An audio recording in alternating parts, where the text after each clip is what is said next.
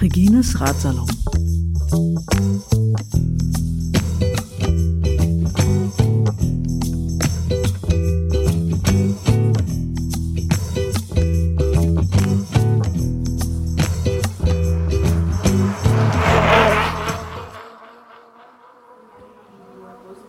Herzlich willkommen zu einer neuen Ausgabe von Regines Radsalon. Der Radsalon ist mal wieder auf Rädern unterwegs, sozusagen. Heute aus Leipzig, aus dem Radiozentrum. Hier hat gerade die Pressekonferenz stattgefunden zu den Neuseen Classics, die am 18. und 19. Juni stattfinden. Ich freue mich natürlich insbesondere, dass ich einen quasi schon legendären Gast heute habe, den Eddie Merckx des Ostens der die Schirmherrschaft für die Neuseen Classics übernommen hat. Olaf Ludwig, herzlich willkommen. Ja, freut hallo. mich sehr. ja, Eddie Merckx des Ostens, Sie haben schon so ein bisschen gelacht. Kommt das hin? Das ist eine Bezeichnung, ich weiß nicht, wer die eingeführt hat oder wer das gesagt hat. Äh, schmeichelt einen natürlich, denn wer Eddie Merckx kennt, weiß, dass das natürlich äh, der Rennfahrer gewesen ist, den es äh, bisher gegeben hat. Äh, den wird es auch nicht wieder geben, aber es ist immer angenehm, mit ihm verglichen zu werden. Ich, ich habe schon aufgeschnappt im Gespräch, dass Sie mit ihm gemeinsam haben, dass Sie auch ohne Helm fahren. Stimmt das? Nee. Sie fahren immer mit Helm? Ich fahre immer mit Helm, ja. Ich war auch einer derjenigen gewesen, der von den Sprintern zumindest äh, als erstes mit Helm gefahren ist. Also schon äh, Anfang der 90er. Erst die Sturzkappen und dann die Helme und ähm, ja, da würde ich schon mich als Vorreiter mit bezeichnen. Ja, Eddie Merckx war ja immer noch mit, nur mit der Kappe unterwegs, ne? Die, diese typische Ich glaube, der ist nur mit, äh, mit Rennmütze gefahren. Ja, Rennmütze, genau. Rennmütze war es, genau. Ähm, Sie sind ja in der DDR natürlich viel gefahren, da auch groß geworden mit dem Radsport. Eins der legendären Rennen war natürlich die Friedensfahrt, sehr bekannt.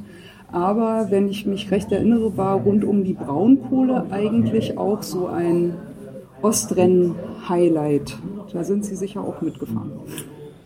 Äh, ja, es war eine Tradition rund um die Braunkohle. Ähm, da ich aber relativ früh in die Nationalmannschaft gekommen bin und dann äh, die Saisonplanung mit vielen Auslandseinsätzen auch entsprechend gespickt war, ähm, glaube ich, bin ich nur einmal gefahren rund um die Braunkohle und habe auch nicht gewonnen. Oh, okay.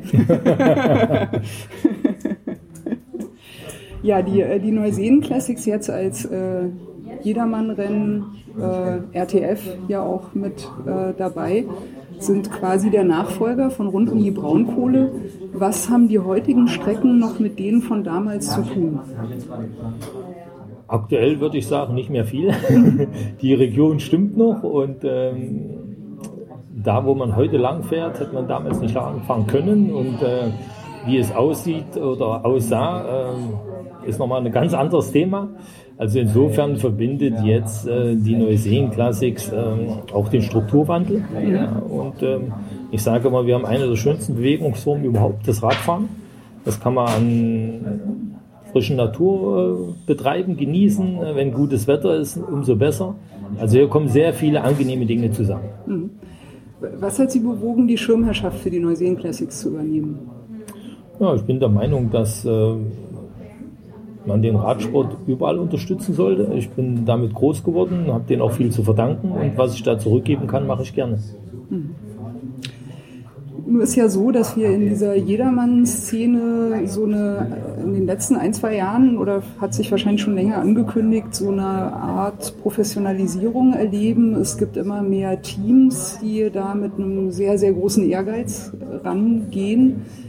Die, teilweise fahren sie bessere Zeiten als Profis, die mitfahren oder Ex-Profis, die mitfahren. Das ja, kann man ja nochmal darüber streiten, wie, äh, wie sinnvoll es ist, sich da auch anlegen zu wollen haben wir immer mehr fließende Grenzen in diesem Radsport? Also ich meine, früher gab es halt die Jedermänner und die Profis.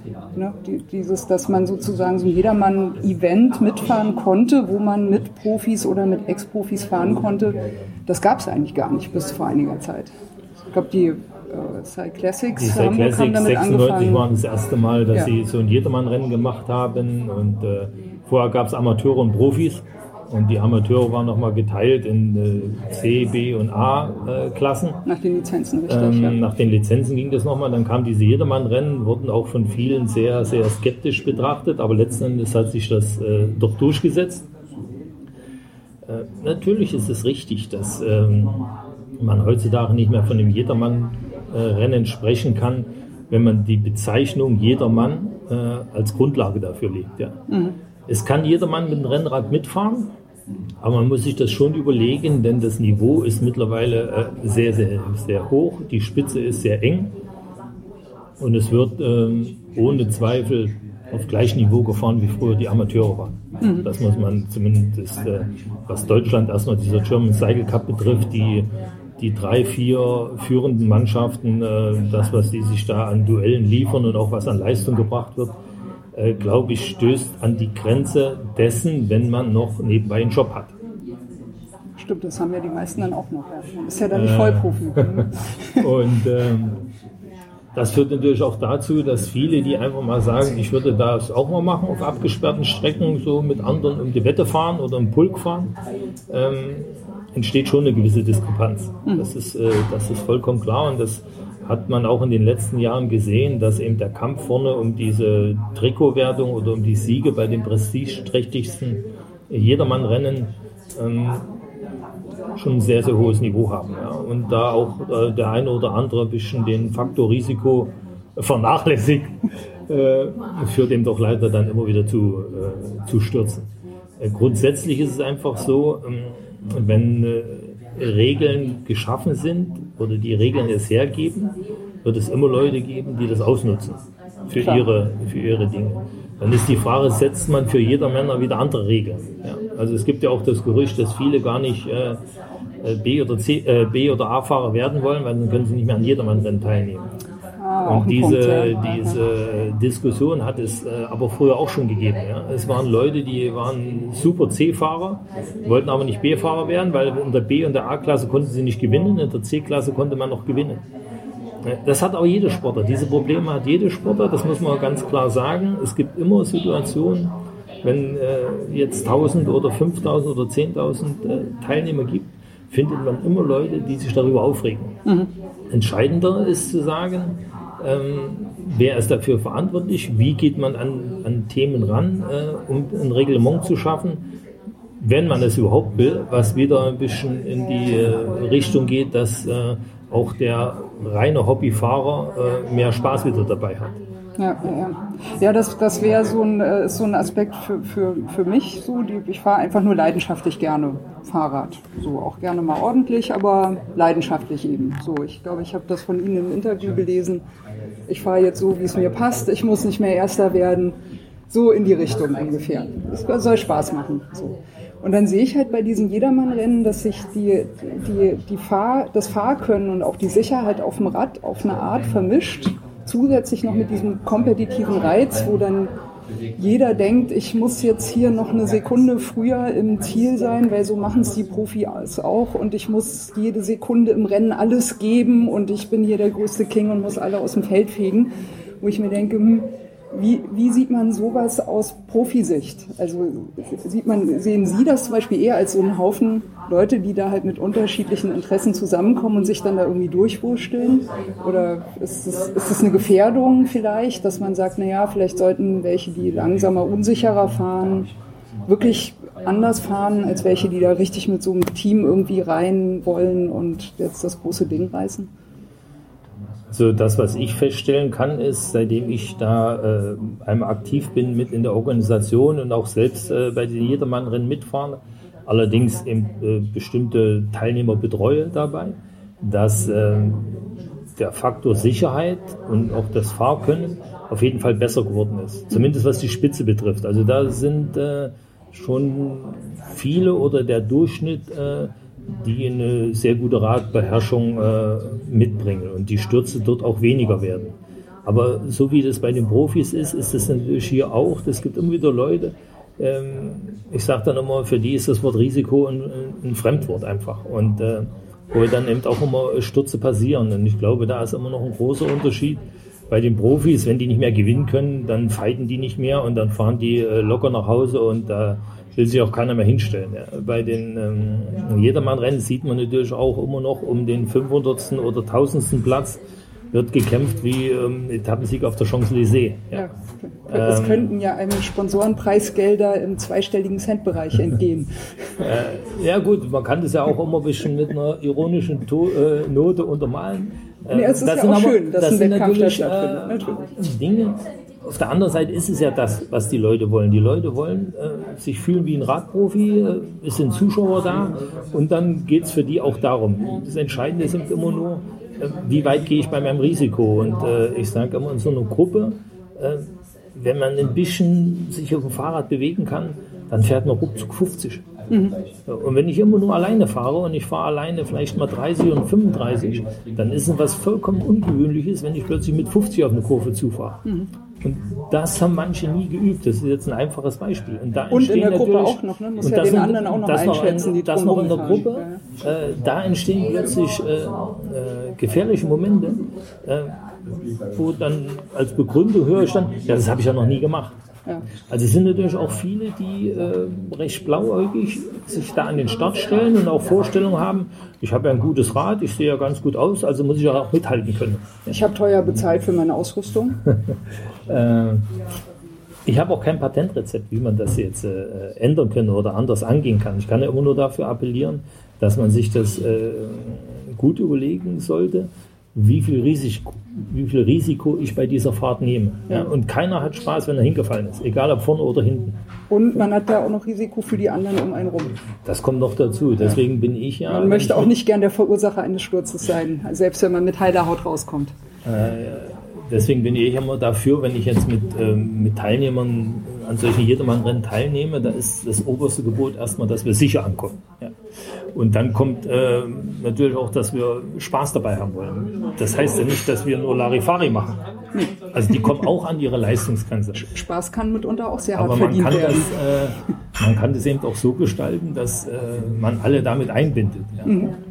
Aber der Mensch ist eben immer leistungsorientiert und jeder möchte nochmal äh, einen extra Kick haben und andere sagen einfach dabei sein und gut durchkommen, das reicht mir auch. Das ist eben äh, sehr, sehr unterschiedlich, die, die Ansichten. Das ist, glaube ich, auch der große Unterschied zu den Profis. Bei den Profis stehen alle am Start und haben ganz genaue Vorgaben oder eigene Ziele, je nachdem. Ähm, und dann ist mehr Struktur da, wie jetzt bei so einem Jedermann-Rennen. Also ich würde es jetzt nicht vergleichen, dass die Besten beim Jedermann-Rennen ähnlich fahren wie bei den Profis und äh, ähm, für mich ist es eben auch so, dass man über die Jedermann-Rennen äh, keine, äh, keinen Nachwuchs mehr findet für, für die Amateure oder eventuell noch für die Profis, weil dafür ist es sicherlich ähm, zu spät und mir ist jetzt auch kein Fall bekannt, dass jemand Jedermann-Rennen gefahren hat und gewonnen hat und dann noch irgendwo Profi geworden ist. Ja. Äh, dazu fehlt es einfach, dass äh, so entscheidende Punkte, auch was das taktisch-technische betrifft, ähm, was man in jungen Jahren eigentlich mitbekommt, ja, um bei den Profis noch erfolgreich zu sein. Und heutzutage sieht man ja schon, dass äh, die, die großen Teams, die schauen schon bei der U23, die gehen ja teilweise schon in den Juniorenbereich runter, um sich gewisse Talente zu, zu sichern und dann in ihren Farmteams, Nachwuchsteams äh, äh, weiter auszubilden. Talente zu schmieden. Ja, ja, die haben natürlich dann auch eine ganz andere, andere Möglichkeiten und äh, Strukturen sind da geschaffen worden, äh, um sie eben, wie gesagt, wirklich gut, äh, gut auszubilden, dass sie auch relativ schnell äh, dann in den großen Teams einsetzbar sind. Und dass man auch den Zugriff auf sie hat. Also nicht jetzt dann irgendwann wieder rauskaufen muss aus anderen Verträgen. Auch ein Punkt, ja, na klar. Ja, äh, wo sich in den letzten Jahren ja auch äh, ganz interessante Strukturen ein bisschen konsolidiert haben, ist in der ja noch so ein bisschen Nischensparte des Radsports Frauenradsport. Ähm, wie sehen Sie da die Entwicklung? Also es gibt, gibt ja immer mehr Frauen, die auch bei den äh, Jedermann-Rennen teilnehmen, also bei den gemischten Jedermann-Rennen, je, reine jede Frau-Rennen gibt es nicht so viele. Vielleicht sehen wir da in Zukunft mehr. Würden Sie sagen, da tut sich einiges oder eher also langweilig? Was, was mir persönlich auffällt, ist, dass definitiv mehr Frauen auf dem Rennrad unterwegs sind. Ob sie jetzt gleich Rennen fahren, ist das eine andere Frage, aber man sieht definitiv mehr Frauen, die auf dem Rennrad unterwegs sind, äh, die gut unterwegs sind, die gut fahren, äh, gute Position haben. Die Industrie hat nachgezogen, was die Kleidung betrifft, was die Rahmengrößen betrifft, das ist alles gegeben. Rahmengeometrie auch. Äh, die Rahmengeometrie, das meine ich ja natürlich äh, mit Rahmengrößen. Ähm, also da äh, sieht man, dass die Industrie das als äh, Wirtschaftsfaktor in erster Linie sieht. Mhm. Ja.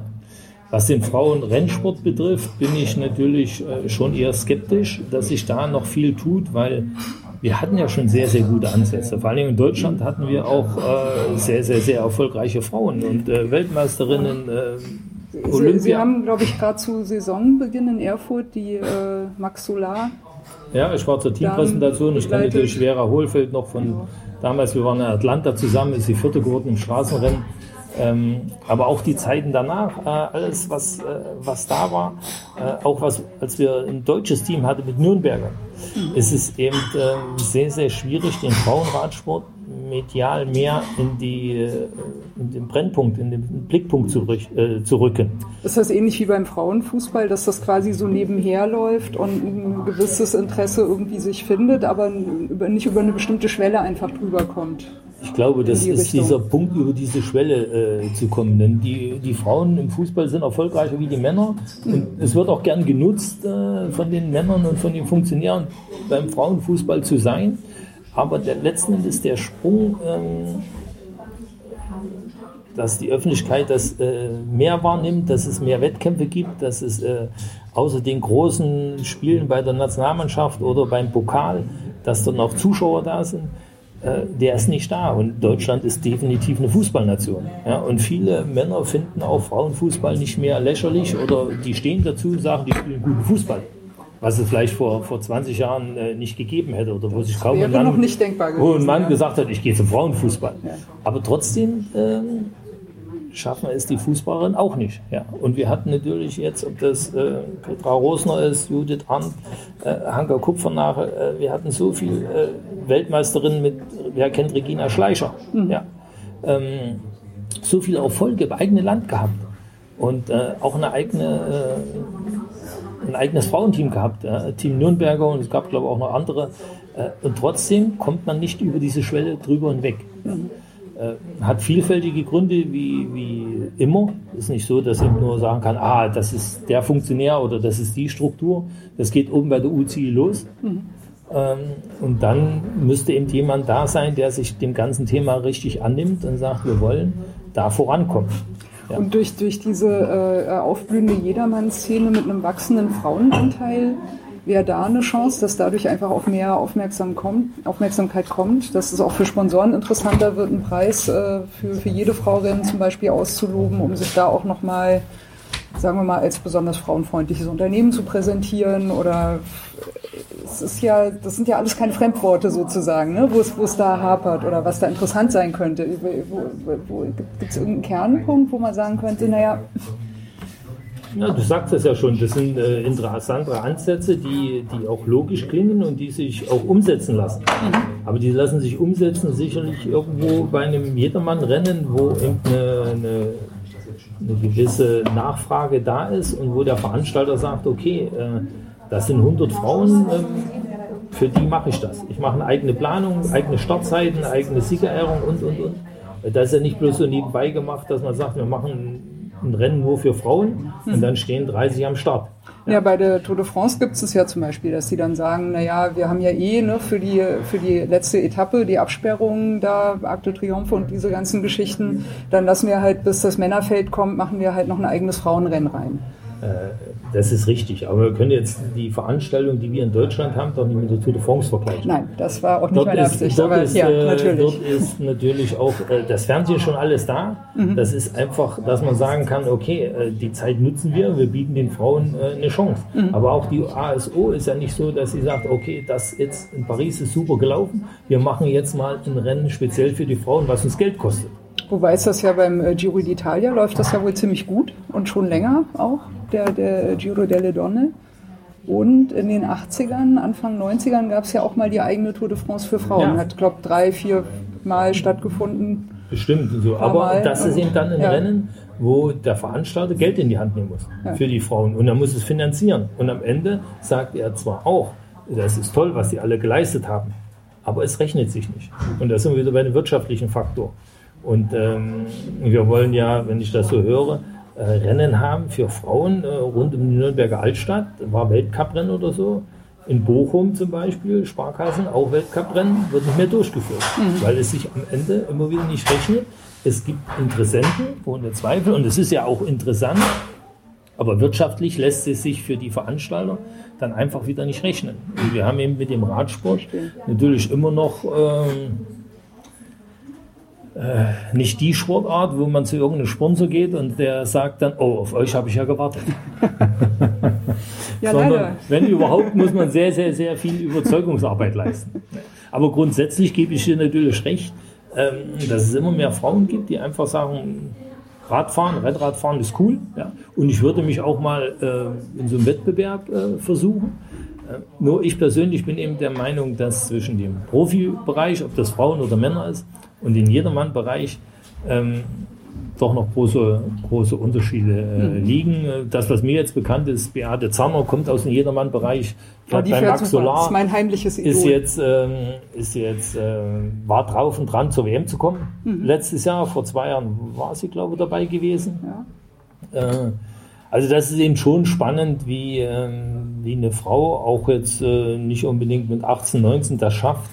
Ähm, ich sage mal so, diese, diese Feinheiten, äh, taktisch, technisch, die eben äh, andere, die schon mit 15, 16 äh, auf dem Rennrad unterwegs waren, äh, die anzunehmen. Mhm. Gut, die ja vielleicht eben bei den Jede-Frau-Rennen auch nochmal ein bisschen sich in einer anderen Dynamik entwickeln könnten. Ist aber, nee, würden Sie sagen, ist im Großen und Ganzen das Gleiche. Jedermann, also reine Frauenrennen, reine Männerrennen, es geht um dieselbe Sache, man braucht dieselben Taktiken, ist egal.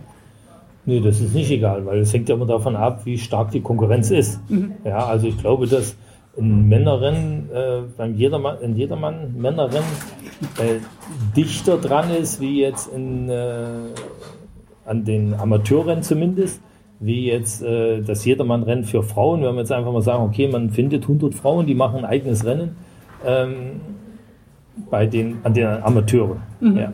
Also die, die Frauen haben sicherlich noch ein anderes Verständnis ähm, diese Rennen zu gestalten, taktisch erstmal, äh, wie das Männer machen. Aber das ist auch irgendwo der ganzen Entwicklung geschuldet. Denn wie viele Möglichkeiten haben junge Mädchen und dann Frauen Rennen zu fahren? Mhm. Na, die Preisgelder sind ja auch nicht so hoch wie bei den Männern zum Beispiel. Das ist jetzt erstmal ja. die Frage des Preisgelds. Geht ja. erstmal nur darum, wie viele Rennen kannst du fahren? Also ja. wenn ich jetzt jede Woche zwei Rennen fahren kann als 15-Jähriger, ist es was anderes, wie wenn ich als äh, 15-Jähriger jeden Monat eins fahren kann, als extremes Beispiel. Ja.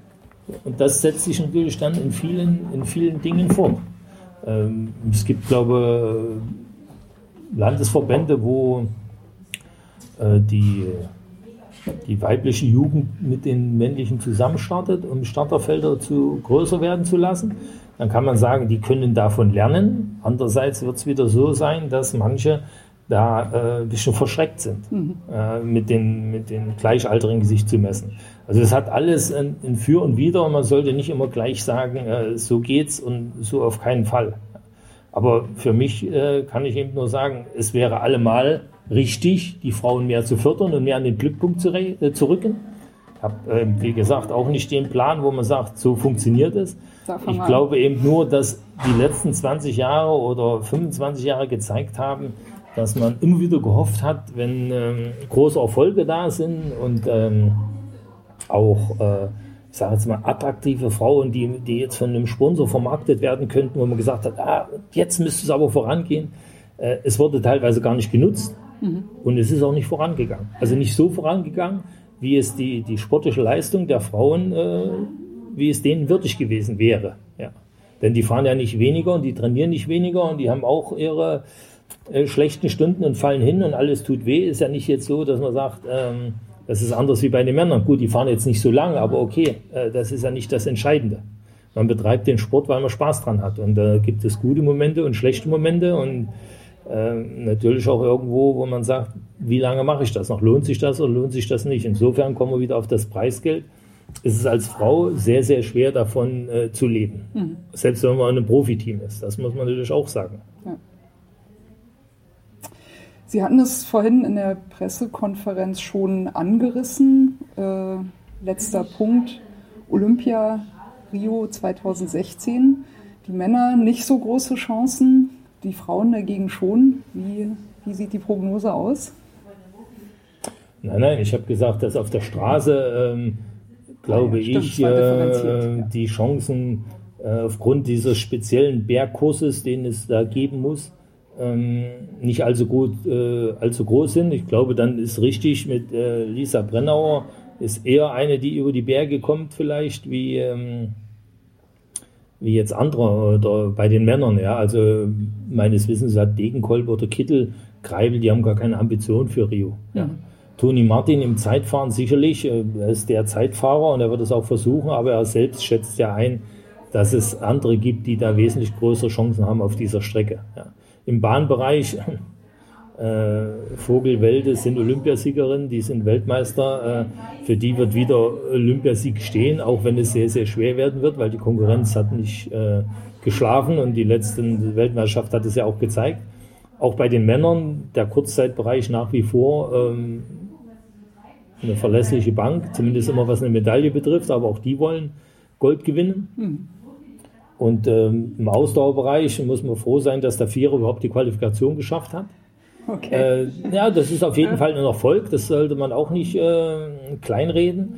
Aber ich glaube nicht, dass es da äh, eine Medaillenchance gibt. Die sehe ich dann schon wieder eher am Scratch, äh, im Omium äh, mit ähm, Roger Kluge, der jetzt beim Giro ganz groß aufgetrumpft hat, der ähm, es jetzt schon einige Jahre äh, praktiziert hat mit einer kurzen Vorbereitung auf der Bahn. Er kommt ja von der Bahn, ähm, auch erfolgreich zu sein, dann, äh, mhm. wenn es darauf ankommt. Und ähm, meines Wissens nach ist er für Olympia äh, gesetzt. Hat jetzt nochmal einen riesen Erfolg mitgenommen. Das äh, pusht einen natürlich auch. Und äh, erfahren ist er genug. Also ich glaube, da haben wir einen, der ähm, eine sehr gute Medaillenchance hat. Lässt sich noch was reißen. Herr Ludwig, ich bedanke mich, äh, dass Sie zu Gast waren im Radsalon.